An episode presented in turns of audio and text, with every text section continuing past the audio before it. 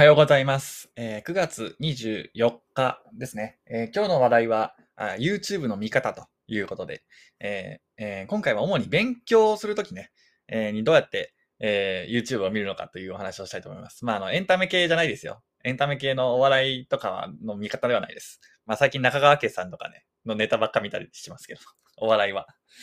えそういうのではなくてね、あの、勉強するときの、お見方をお話ししたいと思います。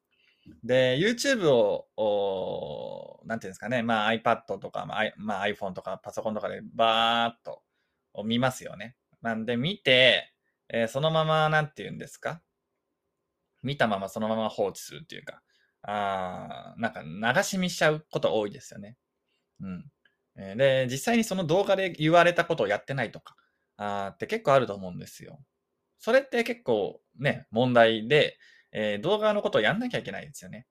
で、大事なのは動画を見る時間の3倍ぐらい作業に時間をまず確保しておかなきゃいけないですね。だから一歩の動画を見たら、その作業をやる時間をちゃんと確保しておかないとなかなか成長していかないということです。えー動画を見て、5本ぐらい見てね、いっぱい勉強した気になりますけど、結局忘れてたりしますよね。えーなので、YouTube の見方っていうのは、まず YouTube 見る時間10分確保したら、その3倍ぐらいは作業時間確保するっていうのが、まず1個大事なのと、えー作業時間確保できない場合は絶対メモをしてください。えー本当に大学の勉強するようなね、大学とか、まあ、小学校とか中学校とか授業を受けましたけど、まあ、そんな感じで、ちゃんと勉強する感覚で見ていかないと、あの、YouTube、勉強した気になりますけど、その動画を見た時間無駄になります。で、なんか勉強した気になってるんで、えー一歩成長した感があるんですけど、残念ながらあんま成長してないんですよね。はい。知識だけ入ってもしょうがないので、実際実践しないといけないということです。で、実践にかかる時間ってすごいかかるんですよ。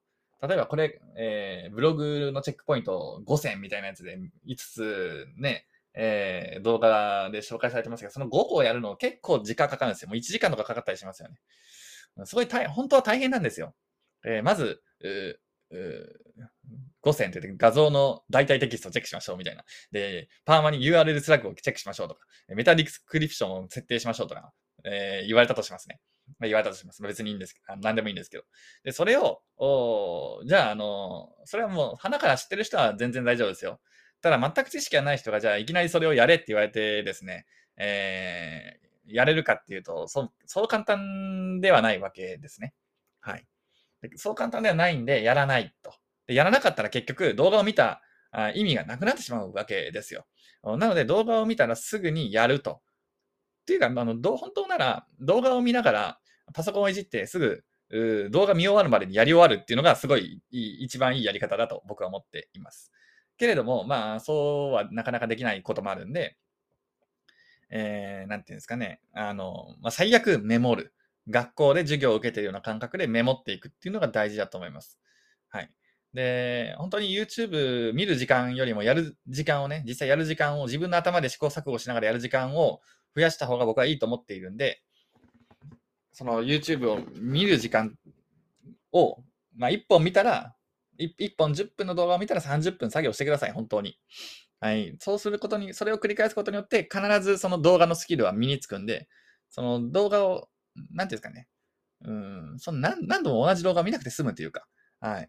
えーようになるんですね。で、時間が有限なので、かなり時間をうまいこと節約してやっていかないと、おまあちょっと厳しいと言いますか。うまく本当に節約してやんないと、お成果出ないですよね。まあ時間本当にないと思うんで、そんなにあるあるわけではないんで、細かい時間をうまく使っていかないといろんなことできないんですよ。はい。なので、えー今あ、本当に有効な時間の使い方をしているのか。で、勉強するときに YouTube いっぱい見て、あこんな知識いっぱい、知らないこといっぱいあるなと思ってるかもしれないですけど、やらないと意味がないので、YouTube の動画見る本数よりもですね、え1本見て、その後作業するっていうのを繰り返していった方が僕はいいんじゃないかなと思ってますね。はい。結局そのままやらずに放置していったら、その動画見た時間無駄になってしまうんで、はい。で頭の片隅に残ってるとかいうね、意見もありますけど、うん。それが上級者だったらある程度いいかもしれないですね。流し見しても。ある程度ワードプレスのことも全部分かっていて、新しい知識を得たい。そして YouTube を見ると。で、そしたら頭の片隅のね、あの、インプットも早くなるんですよ。ああ、これのことねっていうのがすぐ分かるようになるんでね。ただ、あの、初心者の方はそうならないと思うんで、もう頭は全てよく分かんないまま、何をやったらいいか分かんないまま、あ進んでいると思うんでね。はい。なので、えー、なんていうんですかね。まあそういう、なんていうか、作業を大事にしてほしいということですね。はい。見る時間は、あなんか、うまくまとまらないですね。でも見る時間、うん、より作業する時間本当に確保してくださいというお話でした。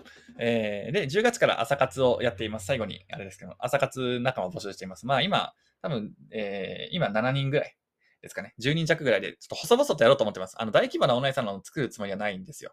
えー、正直ね。ないんですけども、お細々とね、仲間を作って、えー、やっていきたいなというふうに思っておりますんで、ぜひよろしくお願いしますということですね。まあ一緒に朝活をやろうという仲間をあの概要欄に貼ってますんで、えー、10月からやります。よろしくお願いしますということです。ということで今回以上です。